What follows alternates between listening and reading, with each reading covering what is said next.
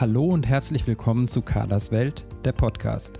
Deine Sendung für gesunde Ernährung, nachhaltigen Konsum und unseren Alltag in einer Welt voller Herausforderungen.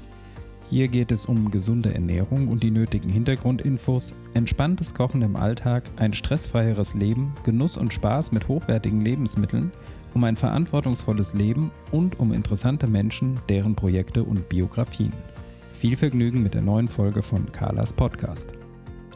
Ja, ich begrüße dich zu einer neuen Podcast-Folge und freue mich, dass du wieder dabei bist. Wenn ich so erzähle, was für Projekte ich mache, dann werde ich ganz oft gefragt, wie ich den Überblick behalte und wie ich mich organisiere. Und gerade nach dem Interview bei Olivia Ruderers kam immer mal wieder die Bitte auch aus meinem Hörer- und Leserkreis, dass ich so mal ein bisschen erzähle, wie das organisatorisch bei mir aussieht, wie ich diese vielen Projekte manage. Und genau das möchte ich in dieser Podcast-Folge tun. Mir ist beim Vorbereiten nochmal bewusst geworden, dass das natürlich immer nur ein kleiner Ausschnitt ist, aber vielleicht hilft das ja schon dem einen oder der anderen weiter. Und ganz vorne dran muss ich sagen, ja, ich bin ein sehr organisierter Mensch. Ich mag das und das macht mir nicht nur Spaß, ich brauche das auch für mein Seelenheil, weil ich mit Chaos nicht besonders gut umgehen kann. Das heißt, ich brauche immer eine Strategie, die mir so ein bisschen den Rücken frei hält. Vorab möchte ich noch erwähnen, dass, weil ich sowohl hier im Podcast als auch am Ende des Podcasts noch einen Buchtipp für euch habe, dass ich verpflichtet bin, euch an dieser Stelle darauf hinzuweisen, dass diese Podcast-Folge Werbung enthält. Ja, wie die meisten von euch, halt auch ich ziemlich viele Bälle in der Luft. Da ist äh, mein Privat- und Nachhilfeunterricht, der Podcast, da ist der Blog Carla Kocht, der Blog Carlas Welt, die Firma Drabant und Leuschen, Ringana, für die ich aktiv bin, unsere Rezeptsammlungen, zurzeit ein größeres Buchprojekt, der Haushalt, der Hund, Familien- und Privatangelegenheiten, diverse Hobbys, Freundschaften, Fitness, Gesundheit und, und, und. Da fällt tatsächlich ganz schön viel an und manchmal wirkt der Berg auch ziemlich bedrohlich, das gebe ich ganz offen zu. Aber ich wette, wenn ihr selber so eine Liste macht und mal alles aufschreibt, was euch so umtreibt und worum ihr euch kümmern müsst, da ist eure Liste ganz sicher nicht viel kürzer als meine.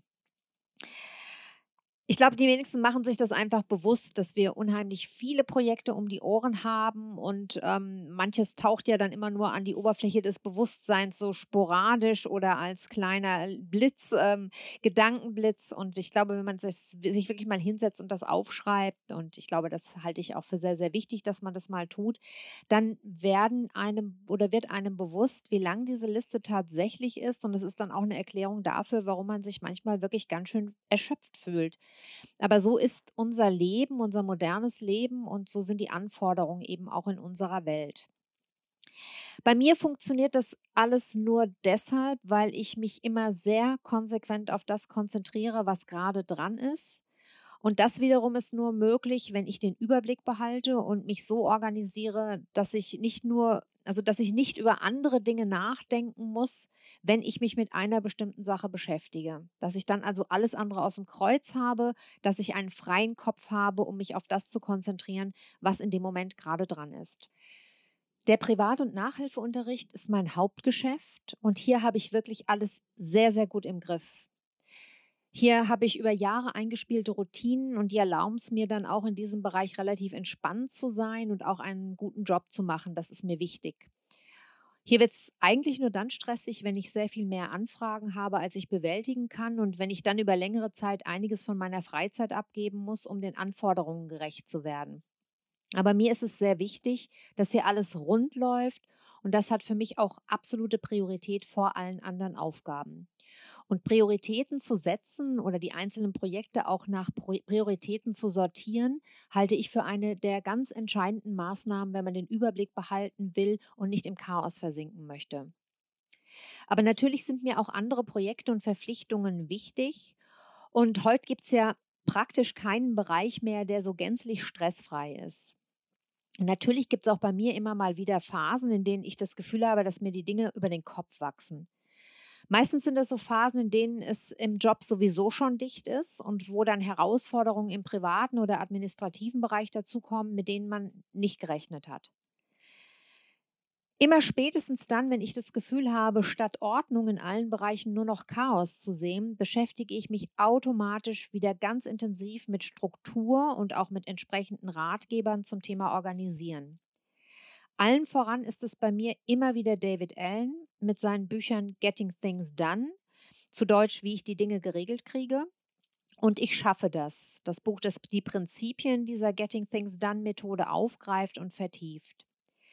Getting Things Done ist unter dem Schlagwort GTD eine weltweite Bewegung geworden, weil die Methode so grundlegend ist, dass sie sich auf jede geschäftliche und private Herausforderung anwenden und entsprechend auch individuell anpassen lässt. Zur GTD-Methode findet man auch jede Menge Input im Netz, weil sich wirklich viele Leute mit dieser Methode beschäftigen, sie adaptiert und für ihre Bedürfnisse angepasst haben. Und wenn bei mir mal wieder so das Gefühl da ist, es ist alles chaotisch, dann beschäftige ich mich wieder ganz intensiv mit der Methode, um mich an verschiedene Maßnahmen zu erinnern und vielleicht auch wieder Dinge rauszupicken, die ich noch nicht gesehen habe oder die ich vielleicht in einem anderen Licht sehe. Ich komme darauf auch noch ein bisschen zurück später, ähm, welche äh, Dinge ich da vor allem in meine Struktur übernommen habe. Aber vielleicht erstmal so ein bisschen zu den Dingen oder zu den Hilfsmitteln, die ich benutze, um mich zu organisieren. Das ist einmal die digitale Kalenderfunktion meines Laptops. Die ist ganz wichtig für feste Termine. Dann sind es handschriftliche Notizen. Ich habe außerdem ein festes Notizbuch mit herausnehmbaren Seiten, mein Laptop selbst, mein Handy, die Software Evernote, E-Mail und WhatsApp. Evernote ist eine Software, die das Sammeln, Ordnen und Finden von Notizen, Dokumenten und Fotos in verschiedenen Formaten unterstützt. Und das ist so ein bisschen zum Herz Herzstück meines Archivs und meiner Administration geworden. Ähm, das heißt aber nicht, dass es nicht auch andere sehr gute Notizprogramme gibt. Und ich glaube, da muss immer ein bisschen jeder so für sich schauen, was für seinen Bedarf das Richtige ist. Für mich ist es eben Evernote und ich arbeite da seit vielen Jahren mit und komme damit auch super zurecht.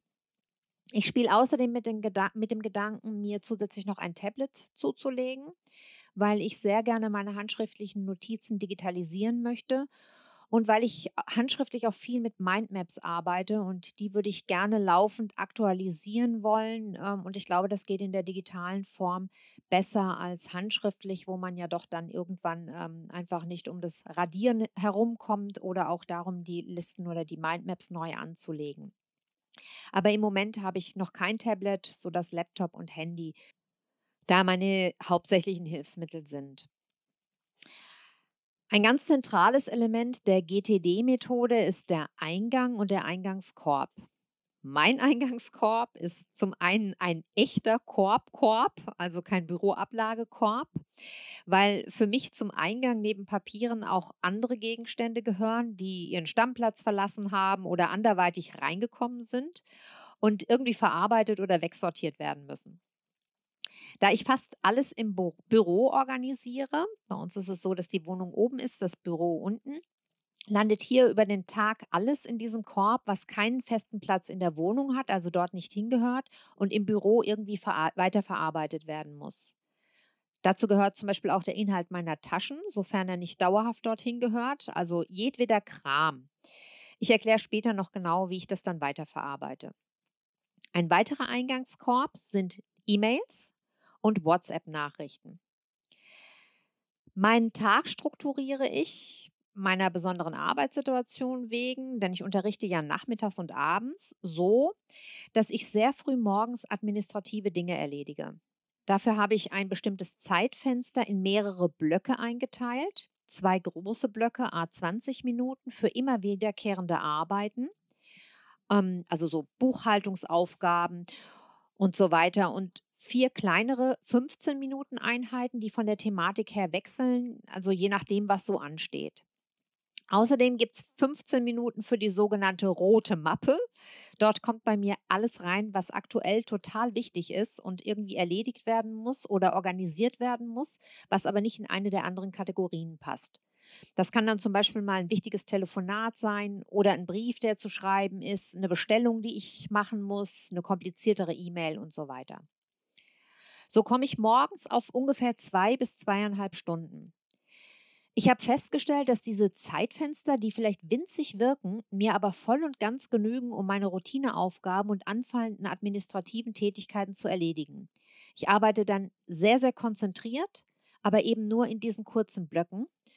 Und auf diese Weise erledige ich alle meine Alltagsaufgaben. Für größere Aufgaben reserviere ich mir größere Blöcke an freien Tagen oder in den Ferien. Nach dieser Morgeneinheit mache ich dann eine längere Pause, gehe mit dem Hund spazieren, koche, mache mich fertig und so weiter. Um 14 Uhr beginne ich mit meinem Unterricht und habe dann meistens so drei Einheiten a 90 Minuten mit jeweils 30 Minuten Pause dazwischen. Um 19.30 Uhr bin ich mit dem Unterricht fertig. Dann räume ich konsequent meinen Schreibtisch und Unterrichtsraum auf, damit für den nächsten Tag alles wieder in Ordnung ist. Dann gehe ich nach oben, mache eine kleine Pause, bevor ich dann meistens mit Boris zusammen so zehn Minuten aufräume. Das haben wir uns auch so angewöhnt, damit sich nicht über die Woche hinweg so viel Kram in der Wohnung irgendwie anhäuft. Und auch diese Zeit erscheint vielleicht kurz, ist aber, wenn man sie konsequent nutzt, tatsächlich so lang, dass man oft sogar ein paar Sonderaufgaben dazwischen erledigen kann, wie mal eine Schublade aufzuräumen oder ein Regal auszuwischen oder kurz durchzusaugen. Danach gehe ich wieder ins Büro und brauche so ungefähr 20 bis 30 Minuten, um mich auf den nächsten Tag vorzubereiten. Das ist ein ganz zentraler Teil meiner Organisation und ich lasse diesen Punkt nie, wirklich nie ausfallen. Für mich ist nämlich sehr wichtig, dass der Tag, wenn ich morgens beginne, gut durchstrukturiert ist und auch vorbereitet, sodass ich während des Tages nicht drüber nachdenken muss, was zu tun ist oder wo ich die zugehörigen Unterlagen oder, Utensilien finde. Und deshalb ist diese abendliche Vorbereitung für mich ganz entscheidend. Ich nehme dazu den Eingangskorb, also besagten Korbkorb, mit runter, verräume die Dinge und Unterlagen daraus und sichte mein Wiedervorlagesystem, ähm, auf das ich gleich noch ein bisschen näher eingehen werde. Das ist nämlich ebenfalls ein Herzstück meiner Organisation und besteht aus einem großen Holzkasten. Und in diesen Holzkasten habe ich hochkant einmal ein Register mit den Zahlen 1 bis 31 gestellt und ein Register mit den Zahlen von 1 bis 12. 1 bis 31 für die einzelnen Tage im Monat und 1 bis 12 für die Monate im Jahr. Dort hinein sortiere ich alles, was für einen bestimmten Tag oder einen bestimmten Monat wieder relevant wird. Das können auch Notizen sein, die ich erstmal zurückstellen möchte und an die ich an einem bestimmten Tag erinnert werden möchte. Meistens handelt es sich aber um Dinge, die zu einem bestimmten Zeitpunkt erledigt werden müssen oder aus irgendeinem anderen Grund wieder relevant werden oder auch Unterlagen, die ich einem, einem bestimmten Tag wieder brauche, weil ich dann irgendetwas weiter damit machen möchte. Wenn ich zum Beispiel immer am 25. meine Konten sichte, dann liegt bei mir auf dem 25. ein Zettel, der mich daran erinnert, dass ich das tun möchte, zusammen mit Informationen und Notizen, die gegebenenfalls für diese Aufgabe relevant sind. Hier liegt zum Beispiel auch mein Geburtstagskalender und solche Dinge oder aber auch Erinnerungen an die Abgabe der Steuer und andere Termine, Erinnerungen an Arzttermine und so weiter. Hier füge ich dann auch schon, ähm, wie ich es eben gesagt habe, die Dokumente hinzu, die ich an einem ganz bestimmten Tag brauche. Zum Beispiel, weil ich zu einem Arzttermin eine Überweisung oder einen Befund mitnehmen möchte oder eine Notiz, die mich daran erinnert, eine bestimmte Frage zu stellen oder Laborwerte bestimmen zu lassen. Ich weiß, Viele haben dann diese Zettel wie Überweisungen oder sowas irgendwo an einer Pinnwand, aber ich selber benutze überhaupt keine Pinnwand mehr, weil das bei mir nur zu Chaos geführt hat. Stattdessen liegen solche Dinge eben gleich auf dem Tag, wo ich sie brauche. Da habe ich dann auch so Zettel liegen, ähm, die mich daran erinnern, dass ich vielleicht auf dem gleichen Weg irgendwas besorgen möchte. Dann liegt der entsprechende Einkaufszettel schon da. Und wenn ich äh, zu dem Termin mehr mitnehmen muss als ein paar Blatt Papier, ähm, aus irgendeinem Grund vielleicht meinetwegen, ja, ein Buch, das ich zu meiner Mutter mitnehmen möchte, dann liegt da ein Zettel an dem Tag, an dem ich meine Mutter besuche, auf dem sowas steht wie an Blumen für Mutti denken oder Bücher für den Rotkreuzladen mitnehmen, also was auch immer. Ich denke, das Prinzip ist klar. Und auf die Art und Weise habe ich die Dinge aus dem Kreuz, so lange, bis sie tatsächlich relevant werden und muss mir auch keine Sorgen machen, dass etwas nicht vorbereitet ist, denn das tue ich im Vorfeld und erst dann habe ich eben die Sachen in dem Wiedervorlagesystem abgelegt. Dieses Ablagesystem ist, wie gesagt, eines der Herzstücke meiner Organisation und wirklich Gold wert. Ich könnte mir überhaupt nicht vorstellen, ähm, wie ich ohne dieses System arbeiten sollte. Und ich finde das wirklich ähm, relativ hilfreich, wenn man den Überblick behalten will. Zurück jetzt zu meinem Abenden. Ich sichte und sortiere dann also alles, was als Wiedervorlage für den kommenden Tag vorliegt, check dann meinen Kalender und alles, was ich in meinem Eingangskorb von oben mitgebracht habe. Das können Sachen sein, die einfach ins Büro gehören und wieder wegsortiert werden müssen oder eben Unterlagen, die jetzt wieder in mein Wiedervorlagesystem eingeordnet werden müssen. Danach sichte ich grob nochmal alle Unterlagen für den folgenden Tag und bringe sie dorthin, wo ich sie bearbeiten möchte oder wo ich sie brauche. Ich lege mir dann auch schon mal eine Reihenfolge zurecht, wie ich sie bearbeiten möchte. Da ich ja schon länger mit dem GTD-System arbeite, habe ich für mich Routinen entwickelt. Das habe ich ja vorhin schon mal kurz gesagt, also bestimmte Blöcke, in denen ich arbeite. Und weil ich weiß, dass ich fast alles den, diesen bestimmten Kategorien zuordnen kann, gibt es also für jede dieser Kategorien morgens ein bestimmtes Zeitfenster. Alles, was ich nicht bestimmten Kategorien zuordnen kann, wandert, wenn es kurz ist, in die rote Mappe. Wenn ich merke, dass dafür ein längerer Zeitabschnitt erforderlich sein wird, dann überlege ich mir, wo ich ein größeres Zeitfenster dafür eröffnen kann. In dem Wiedervorlagesystem sind nur die Sachen abgelegt, die ich nicht routinemäßig brauche. Alles, was ich routinemäßig, also wirklich jeden Tag brauche, weil es zu einer meiner morgendlichen Kategorien oder Routinen im Büro gehört, lege ich immer direkt dort ab, wo ich den Vorgang bearbeiten werde. Denn hierfür ist ja immer schon ein Zeitfenster vorgesehen und es sind keine außergewöhnlichen, sondern immer wiederkehrende Dinge. Dafür nutze ich zum einen ebenfalls einen Eingangskorb, diesmal eine tatsächlich eine Aktenablage, in dem ich verschiedene Mappen für die verschiedenen Aufgaben liegen habe. Ich benutze aber auch eine Hängemappenregistratur für größere Projekte. Und da befinden sich dann, um ein Beispiel zu nennen, zum Beispiel alle Unterlagen, die mit der Monatsbuchhaltung oder mit der Auswertung der Fahrtenbücher zu tun haben, alles, was ich brauche, um meine Überweisungen zu machen, Unterlagen, die ich brauche, um Rechnungen zu stellen und so weiter. Das Projekt Buchhaltung wird dann genau wie das Projekt Fahrtenbücher oder das Projekt Rechnungen stellen im Laufe meiner Woche routinemäßig auftauchen und ich greife dann einfach zu der jeweiligen Mappe. Anders ausgedrückt, wenn jetzt also im Laufe des Tages eine Rechnung reingekommen ist, also in der Postpost zum Beispiel, dann wandert die nicht in meine Wiedervorlagemappe, sondern direkt in die Hängeregistraturmappe Überweisungen denn wenn ich montags meine Überweisungen mache, greife ich automatisch zu dieser Mappe. Wenn ich auf diese Weise also den kommenden Tag vorbereitet habe und alles wieder einsortiert habe, lasse ich den Tag ausklingen und kann mich entspannen. Das sind bei mir also sehr eingespielte Routinen und die passe ich wirklich nur dann an oder muss sie dann auch mal aufstocken, wenn mehr im Eingang ist, als ich bewältigen kann. Dann überprüfe ich immer beides, sowohl meine Routinen, um mich zu fragen, ob ich da irgendwas optimieren kann, als auch den Eingang und überlege, was ich anpassen muss. Es ist auch schon vorgekommen, dass ich mir eingestehen musste, dass die Menge dessen, was reinkommt, also an Anforderungen, nicht zu bewältigen war, dass ich entsprechende Konsequenzen ziehen und Dinge abgeben oder aufgeben musste. Im System von David Allen spielt der Eingang tatsächlich eine ganz zentrale Rolle und ich kann aus persönlicher Erfahrung bestätigen, wie wichtig es ist, alles, was reinkommt, rigoros zu erfassen und kurz drüber nachzudenken, wie damit zu verfahren ist. Genauso wichtig ist es, und das betont David Allen ja auch sehr stark, diese Eingänge immer vollständig zu leeren.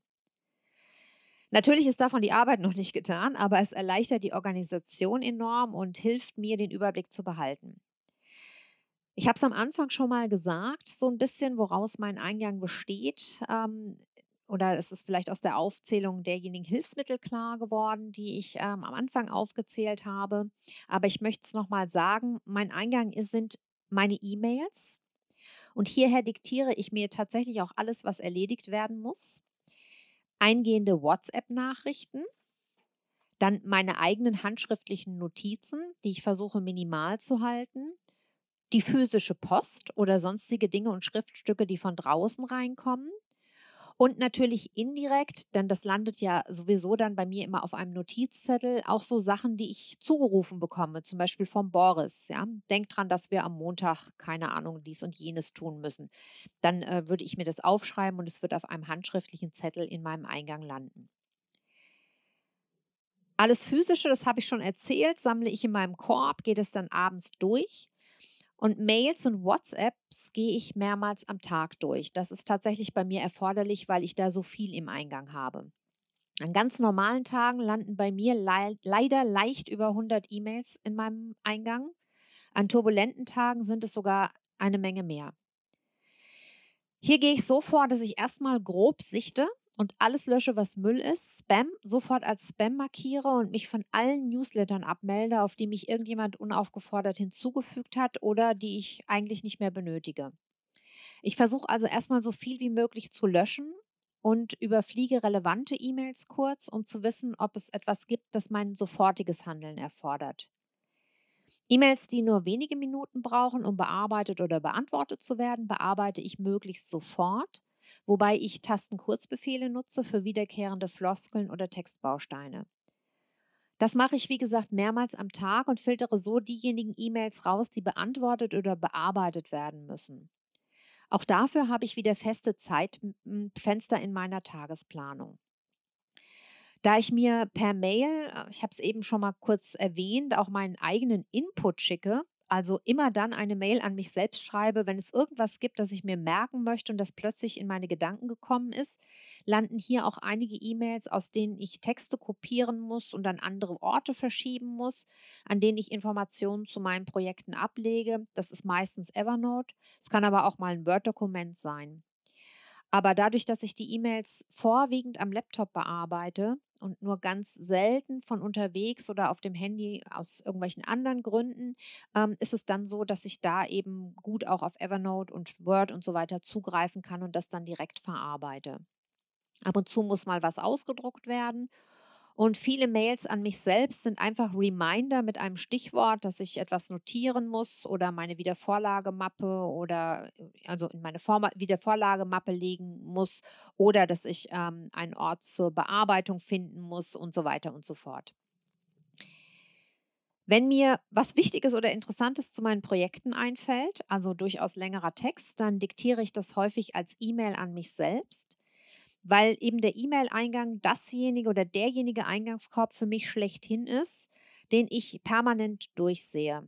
Und von dort aus kann ich, das ist meine Erfahrung, eben alles sehr gut weiterverteilen an meine jeweiligen Ordner in Evernote und so weiter. Das kann man jetzt natürlich alles nicht erschöpfend erklären, das ist mir schon bewusst, aber prinzipiell versuche ich also das System von David Allen anzuwenden und für meinen Bedarf umzugestalten, sodass ich absolut rigoros bin, was den Eingang von Dingen betrifft. Denn das ist meiner Meinung nach einer der Hauptgründe, warum Dinge ausufern, dass einfach mehr reinkommt, als man bewältigen kann. Außerdem eben ebenfalls Kernstück die festen Zeitfenster, die ich mir geschaffen habe.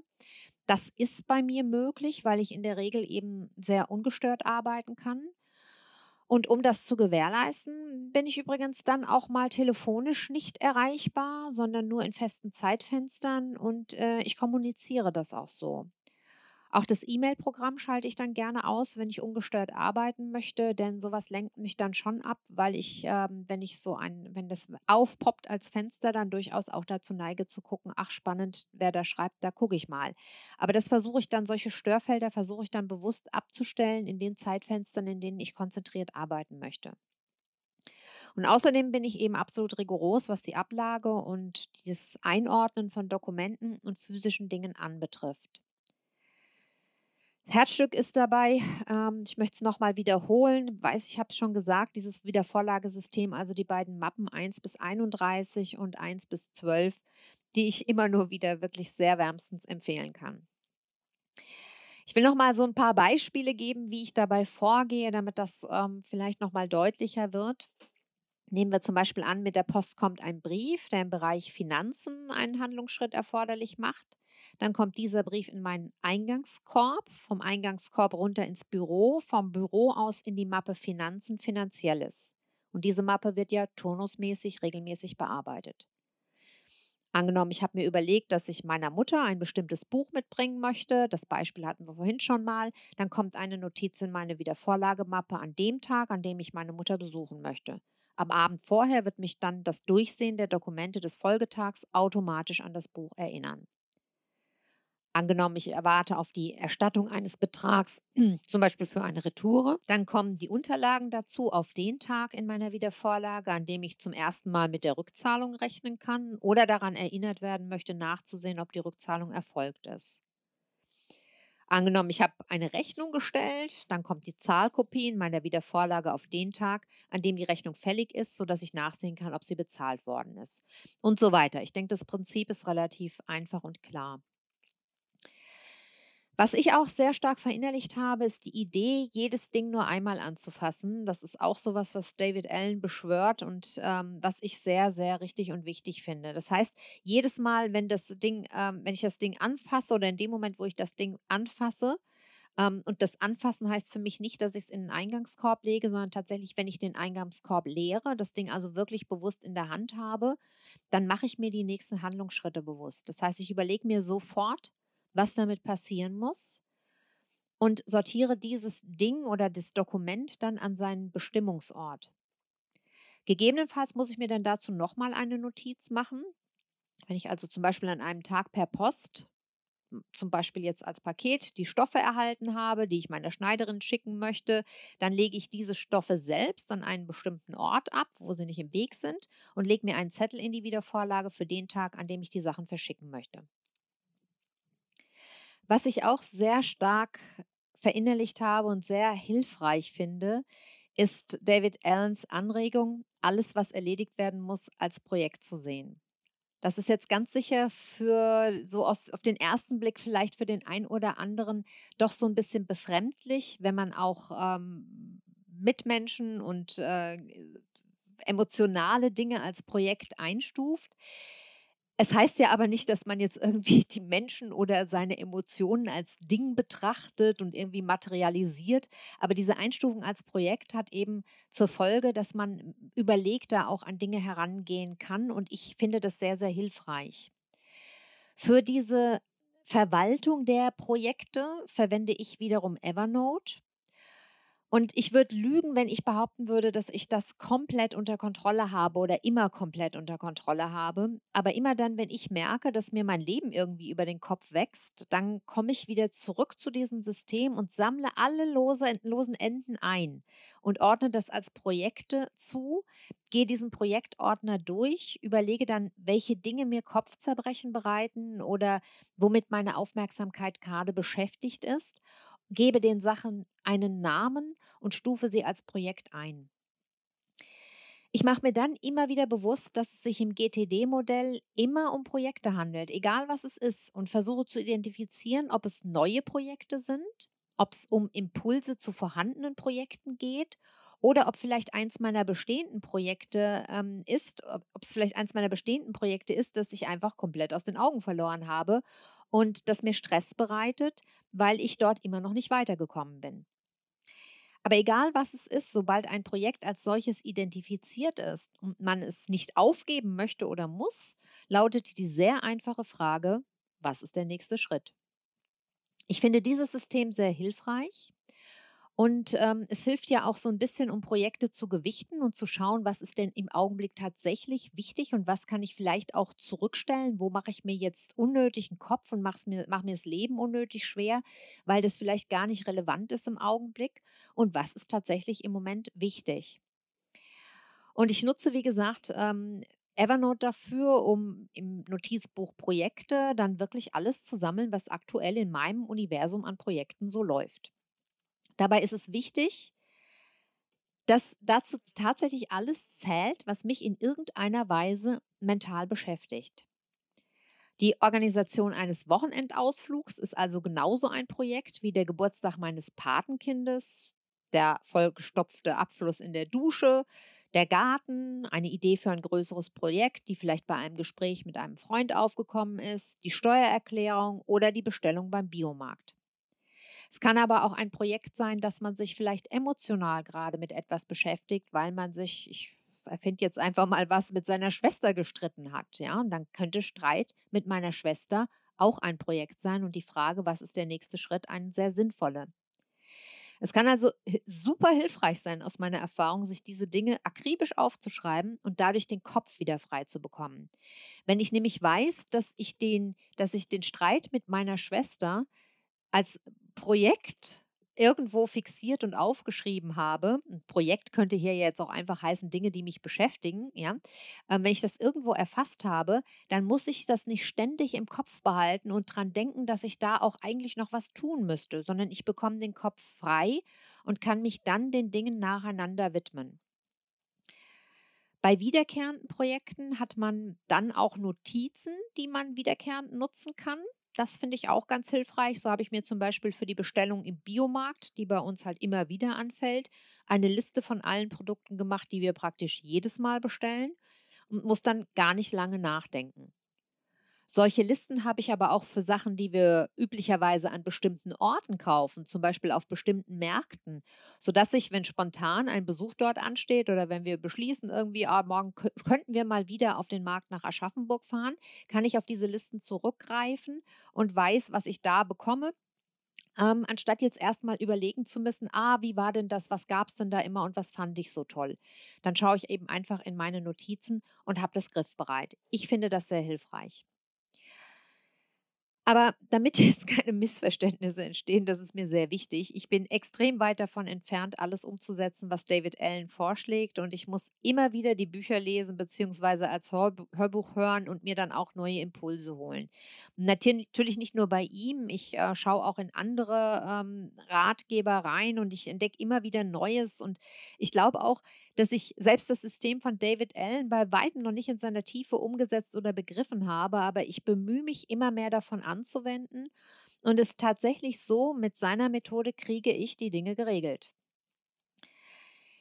Diese GTD-Methode hat ähm, extrem viel zu bieten und ich kann hier, wie gesagt, auch nur einen kleinen Einblick geben, wie ich das umzusetzen versuche. Das Charmante an der Methode finde ich, dass man sie sehr individuell adaptieren kann dass die Grundideen, das Erfassen und Bearbeiten immer gleich bleiben, aber dass man sie natürlich immer auf den jeweiligen individuellen Bedarf dann anpassen kann. Was für mich sehr entscheidend ist, was ich aber auch schon vor meiner Beschäftigung mit David Allen getan habe, ist die Frage nach den nächsten Schritten. Was ist als nächstes zu tun? Ich habe das eben schon mal angedeutet.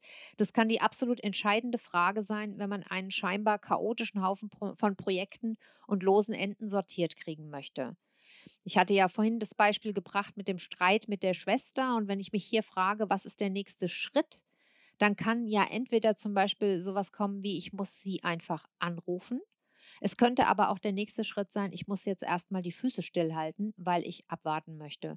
Und auch wenn ich mir das bewusst gemacht habe, habe ich einfach entweder eine Handlungsoption oder sage, okay, das äh, greife ich jetzt erst wieder in einer Woche auf oder in zwei Wochen oder meinetwegen auch in einem halben Jahr. Aber ich weiß, was als nächstes getan werden muss. Ich beschäftige mich zurzeit zum Beispiel mit der Regelung diverser juristischer Angelegenheiten, die dringend sind und erledigt werden müssten und wo ich gemerkt habe, dass ich das echt vor mir hergeschoben habe. Ich hasse es, mich mit solchen Dingen auseinanderzusetzen. Ähm, und weil ich mich juristisch auch schlecht auskenne, macht mir sogar die Vorbereitung für den Notar extreme Probleme. Also das Ganze war ein unglaublicher Berg, der irgendwie überhaupt nicht zu bewältigen schien. Und ich habe gemerkt, dass ich mich einfach nur andauernd gedrückt habe, in dieser Sache aktiv zu werden, so lange, bis ich mich wirklich systematisch hingesetzt habe und überlegt habe, welches die nächsten Schritte sind. Die können dann nämlich sehr simpel sein, weil man vielleicht feststellt, dass alles dran hängt, dass man zum Beispiel die Antwort auf eine bestimmte Frage braucht, bevor man systematisch weitermachen kann. Und dann geht es auf einmal. Und natürlich ist es nicht so, auch das habe ich vorhin schon mal gesagt, dass das Organisieren alleine dazu führt, dass man aktiv wird. Tatsächlich ist es hier auch erforderlich, dass man in den Tätigkeitsmodus kommt, wie es Leo Babauta so schön sagt. Get into the action habit the habit of recognizing what you're avoiding, turning towards it instead of away from it, and then just starting. Also frei übersetzt, komm in den Aktions-, in den Tätigkeitsmodus, nämlich den Modus zu erkennen, was du permanent vermeidest und dich dem dann zuzuwenden, anstatt dich davon abzuwenden und dann anzufangen. Das, äh, ist, das ist es manchmal erforderlich, dass man, wie ich in meinem ähm, juristischen Beispiel, überhaupt erstmal erkennt, dass man sich vor bestimmten Aufgaben drückt. Und von hier aus dann ganz bewusst diesen State des sich selbst im Weg stehens zu verlassen und in den Tätigkeitsmodus kommt. Dieses Zitat von Leo Babauta habe ich übrigens auf meiner schon mehrfach erwähnten roten Mappe kleben. Und es hilft mir, wenn ich mal wieder scheinbar das Gefühl habe, nach der Stecknadel im Heuhaufen zu suchen, irgendwie auf der Stelle trete und gar nicht wirklich aktiv werde. Durchatmen, ein Projekt identifizieren, ein Brainstorming all dessen machen, was mit diesem Projekt zusammenhängt, überlegen, welches der nächste Schritt ist und dann ins Tun kommen. Ein ganz gutes Beispiel für meine Art, Dinge anzugehen, ist auch der Podcast selber. Inhaltlich sammle ich alles in Evernote und arbeite hier auch die einzelnen Folgen aus. Dorthin kommt auch jedweder Input, der mir so ja einfach im Alltag einfällt dazu. Das ist ja manchmal so, dass man einfach spazieren geht und denkt, boah, jetzt habe ich eine tolle Idee für die und die Folge. Ähm, und dann, wie vorhin schon gesagt, diktiere ich mir das als E-Mail und von dort aus wandert es dann in meine Notizen. Für die Planung des Podcasts, also für strategische Überlegungen, für den Redaktionsplan und so weiter, gibt es in meinem Kalender auch wieder feste Zeiten. Und es gibt wiederum einen festen Zeitpunkt, an dem ich mich um Inhalte kümmere, also Inhalte erarbeite. Und es gibt feste Zeiten für das Führen von Interviews. Mein Wiedervorlagesystem kommt zum Einsatz, um mir zum Beispiel am Tag eines Interviews bestimmte Unterlagen bereitzustellen oder mich an Dinge zu erinnern, die im Zusammenhang mit der Planung oder mit einem Interview jetzt irgendwie wichtig sind. Es kommt auch dann wieder zum Einsatz, um mich zu erinnern, dass ein Interview online gegangen ist, weil ich mit der technischen Seite ja nichts mehr zu tun habe. Und kommt dann wieder ins Spiel, wenn ich zum Beispiel meinen Interviewpartner informieren möchte, dass das Interview online gegangen ist. Wenn also geplant ist, dass zum Beispiel dieser Podcast am meinetwegen 20. Juni online geht, dann hätte ich für den 20. Juni einen entsprechenden Reminder in meinem Wiedervorlagesystem und ich würde, falls es einen Interviewgast geben würde, diesen entsprechend informieren oder andere Aktivitäten initiieren, zum Beispiel in meinen sozialen Netzwerken oder sonst wo über den Podcast berichten oder vielleicht einem Verlag schreiben, dessen Buch ich im Podcast erwähnt habe. Ein anderes gutes Beispiel stammt äh, ein bisschen aus einem privateren Bereich. Ähm, wir hatten zum Beispiel bei den Medikamenten für die Hunde immer wieder das Problem, dass diese plötzlich leer waren. Das kennt vermutlich jeder. Man schaut jeden Tag drauf, sieht, dass die, dass die Packung weniger wird oder der Inhalt der Packung weniger wird. Man denkt immer, ah, ich muss dran denken, das Medikament zu besorgen. Und irgendwann hat man dann die letzte Tablette in der Hand und weiß, dass man morgen keine mehr haben wird.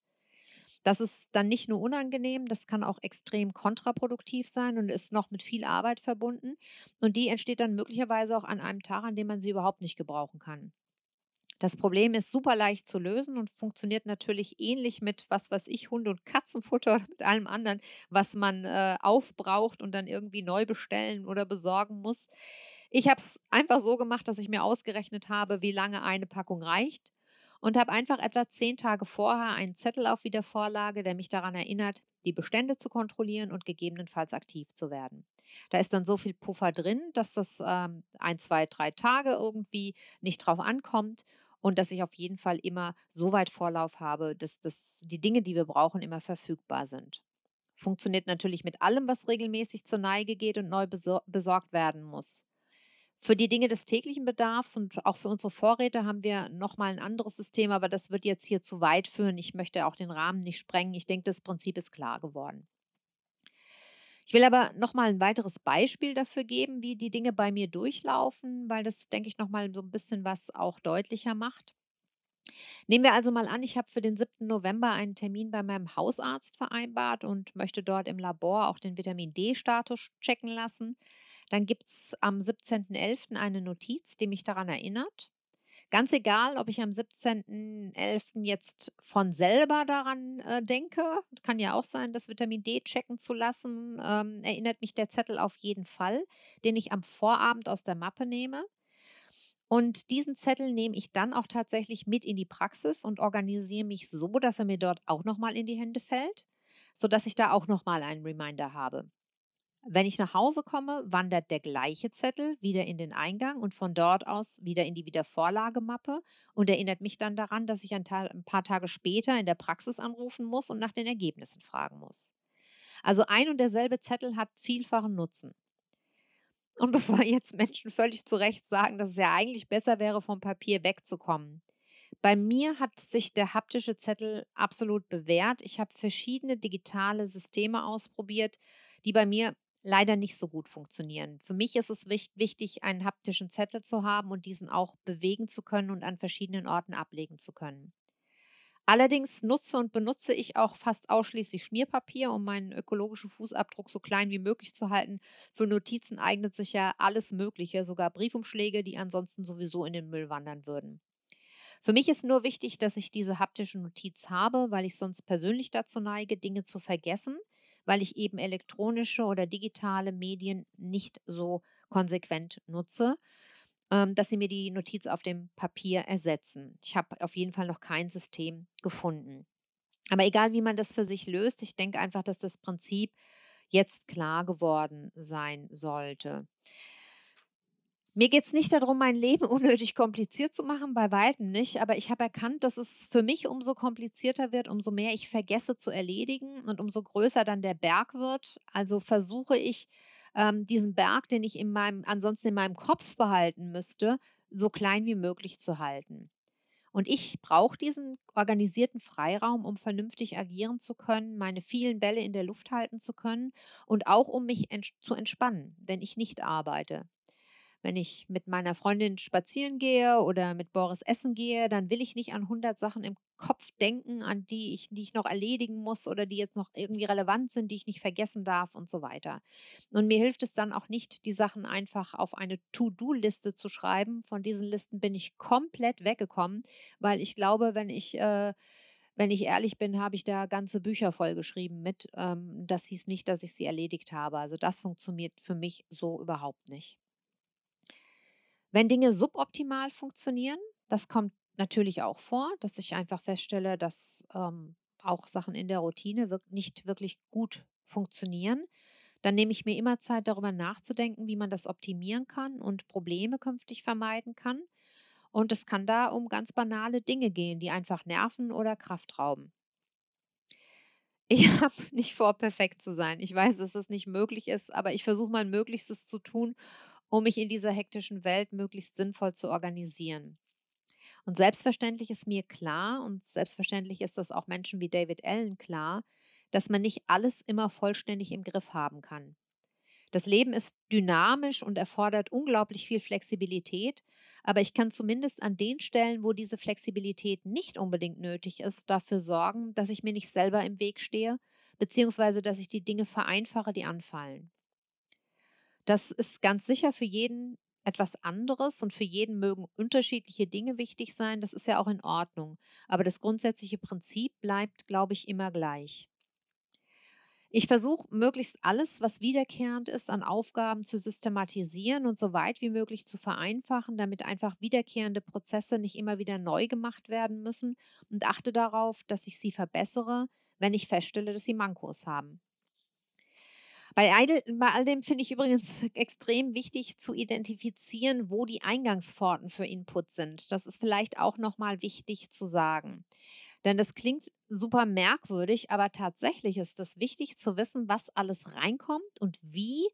Und zwar zum einen physische Dinge, zum Beispiel die Post, Pakete, Einkäufe, Mitbringsel oder auch Gepäck, das man irgendwo mit hingenommen hat und dass man wieder, ähm, das wieder reinkommt zum anderen aber auch digital und verbal. Wenn man zum Beispiel mehrmals täglich von den Familienmitgliedern Dinge zugerufen bekommt, dann ist das auch Input. Und für all diese Eingänge ist es wichtig, dass sie so zeitnah wie möglich aus dem Kopf in einen der Eingangskörbe wandern.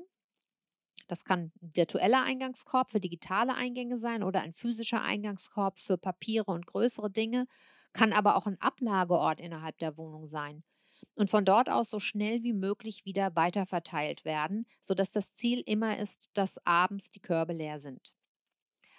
Ungut ist es, wenn in den Eingangskorben Dinge rumliegen, von denen man einfach nicht weiß, wo sie hingehören oder was man mit ihnen anfangen soll oder auf die man keinen Bock hat. Mir ging das zum Beispiel kürzlich mit einem Geschenk so. Das klingt vielleicht jetzt witzig, aber es ist tatsächlich so, ich habe ein Geschenk erhalten, für das ich absolut keine Verwendung hatte. Das war in meinem großen Hoch-Runter Büro-Wohnungskorb gelandet und ist dort tatsächlich mehrere Wochen geblieben, einfach weil ich keine Entscheidung treffen konnte oder wollte. Und das ist oft genau der entscheidende Punkt, deshalb erzähle ich diese Geschichte, dass man eine Entscheidung treffen muss, was mit einem Gegenstand, einer E-Mail, einer Notiz, einer Information oder was auch immer geschehen soll. Also der berühmte nächste Schritt. Am Ende des Tages gibt es ja nur ein paar Möglichkeiten und Entscheidungen werden selten dadurch leichter, dass man ignoriert, dass sie getroffen werden müssen. Da ich für mein Geschenk zum Beispiel wirklich keine Verwendung hatte, musste ich mich davon trennen und einen neuen Besitzer finden, der das eher wertschätzen konnte als ich. Ich hätte mich auch entscheiden können, es in den Müll zu werfen, aber das wollte ich nicht und somit war eben eine Handlung erforderlich, der ich aus dem Weg gegangen bin, indem ich das Teil in meinem Korb einfach liegen gelassen habe. Macht aber am Ende des Tages keinen Sinn, denn die Arbeit bleibt die gleiche, ob ich sie gleich tue oder ob ich sie aufschiebe. Aber ständig zu sehen, was man eigentlich tun müsste, ist eine Katastrophe und verursacht jedenfalls bei mir unglaublich viel Stress im Kopf. Wenn ich hundertmal an einer Kiste vorbeigehe, die ich von irgendwo mitgebracht habe und die ich eigentlich ausräumen müsste, wird mein Kopf ständig Stress melden, sobald mein Blick darauf fällt. Sobald aber eine Entscheidung getroffen ist und man weiß, was als nächstes zu tun ist und wann man das tun wird, scheint das plötzlich alles wie von selbst zu funktionieren. Jetzt kann es natürlich sein, dass die Beispiele, die ich hier in der Folge genannt habe, irgendwie erstmal banal klingen. Im Podcast ist es natürlich so, dass ich nicht unbedingt jetzt von meinen intimsten persönlichen Erfahrungen sprechen möchte. Ich weiß aber sehr genau und kann versichern, dass dieselben Prinzipien auch bei wirklich existenziellen Dingen funktionieren. Möglicherweise inspiriert ja dieser Einblick in meine Strukturen die eine oder den anderen.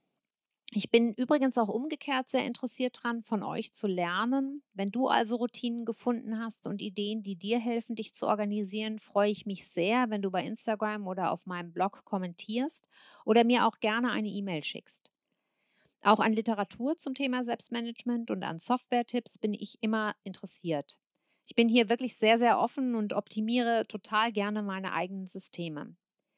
Ich würde außerdem gerne wissen, ob diese Podcast-Folge für dich hilfreich und nützlich gewesen ist und würde mich sehr freuen, wenn ich dafür eine Rückmeldung von dir bekommen würde. Also lass gerne von dir hören, wenn dich das Thema auch umtreibt. Ansonsten wünsche ich dir eine gute Zeit und freue mich, wenn du bei der nächsten Podcast-Folge wieder dabei bist. Im Extro habe ich jetzt noch einen wunderbaren Buchtipp für euch. Also bleibt bitte noch einen kleinen Moment dabei. Viele liebe Grüße, eure Carla. Ja, diese Podcast-Folge ohne Interviewgast würde ich gerne nutzen, um dir noch einen ganz besonderen Buchtipp mitzugeben. Und zwar geht es um das Buch Das Leben ein Fest von Anissa Helou, das im Sommer 2020 im AT Verlag erschienen ist. Der Untertitel Kochbuch der islamischen Welt verrät, worum es geht. Das ist nämlich eine ganz dicke Sammlung von Rezepten, vor allem aus Arabien, Persien und Nordafrika, großformatig und mit vielen Bildern. Es ist nicht nur eine Sammlung mit über 300 authentischen Rezepten, sondern auch ein Buch mit viel Hintergrundwissen über Traditionen, Feste, Geografie, Geschichte und Religion. Vor allem ist es aber die sicherlich bisher umfassendste Sammlung von Rezepten aus der islamischen Welt. Der New Yorker urteilte sogar, das sei eines der bisher zehn besten Kochbücher des 21. Jahrhunderts. Und ich freue mich wirklich, dass das Buch jetzt auch meine Kochbuchsammlung ergänzt. Man findet darin wirklich alle typischen Gerichte wie Fatouche, Tabouleh, Hummus und Falafel, aber auch viele Fleischgerichte, die typischen Lamm- und Auberginengerichte. Wer vegetarisch oder vegan lebt, für den ist das Buch vermutlich von den Rezepten her nicht wirklich geeignet, weil eben doch immer wieder Fleisch in den Gerichten vorkommt und nur wenige Gerichte völlig vegetarisch oder vegan sind. Das Buch ist gegliedert in acht Kapiteln, von denen eines eine kurze Einleitung ist. Dann folgt ein Kapitel über Brot, das ich per se schon mal ganz toll finde, weil dort die ganz klassischen Rezepte für zum Beispiel Nahenbrot und diverse Schichtbrote enthalten sind aber auch Rezepte, die man so vielleicht noch nicht kennt. Dann folgt das Kapitel mit dem Titel Das ganze Tier, das die typischen Fleischgerichte wie Shish Kebab oder Saté-Spieße enthält. und natürlich sehr viele Lammgerichte. Das ist nichts für mich, weil ich da schon zu weit weg bin vom Thema Fleisch. Aber das ist natürlich mein persönliches Ding und in eine Sammlung islamischer Rezepte gehören sie natürlich ohne Zweifel hinein. Dann folgt ein Kapitel über Reis, Getreide und Hülsenfrüchte, das ich wiederum sehr spannend finde. Natürlich die typischen ähm, Biryanis, die aber natürlich auch häufig mit Fleisch oder Geflügel zubereitet werden. Es gibt ein Kapitel mit Fischgerichten und ein separates Kapitel über Gewürze und Gewürzpasten, das natürlich sehr hilfreich und auch spannend ist. Ein Gemüsekapitel und ein Kapitel über Süßigkeiten runden das Buch dann ab. Im Gemüsekapitel sind Gerichte wie eingelegte Auberginen, viele Salate und Dips, gefüllte Weinblätter und so weiter vertreten, aber auch dieses Kapitel kommt leider nicht ganz ohne Fleisch aus. Im Süßigkeitenteil findet man die typischen islamischen Süßspeisen, aber auch solche, die vielleicht noch nicht so bekannt sind, und hier werden auch die traditionellen Tees und Kaffees der arabischen Welt vorgestellt. Was ich sehr hilfreich finde, ist das Glossa am Ende des Buchs, wo nochmal ein paar Begriffe erklärt werden. Und natürlich gibt es ein umfangreiches Rezeptregister. Insgesamt ist dies ein Buch, das man als Profi oder ambitionierter Hobbykoch auf keinen Fall in seiner Küche missen möchte, einfach weil es ein geniales Nachschlagewerk ist, wenn es um Gerichte der islamischen Welt geht. Für mich persönlich ist es nicht unbedingt ein Kochbuch, das ich typischerweise als Inspirationsquelle nutzen würde, dass ich also jetzt nicht abends zur Entspannung durchblättern würde, um schöne Rezepte zu finden. Das ist es mir dann doch zu fleischlastig. Aber ich habe mir tatsächlich einige Rezepte rausgesucht, die ich mal wieder ausprobieren möchte und freue mich außerdem, jetzt ein kompaktes Nachschlagewerk in meiner Küchenbibliothek zu haben. Das ist ein Buch, das man einfach haben möchte. Es ist sicherlich auch ein tolles und sehr, sehr hochwertiges Geschenk für alle, die gern kochen und essen und die orientalische bzw. islamische Küche lieben. Die Informationen zu dem Buch packe ich euch selbstverständlich wie immer in die Show Notes.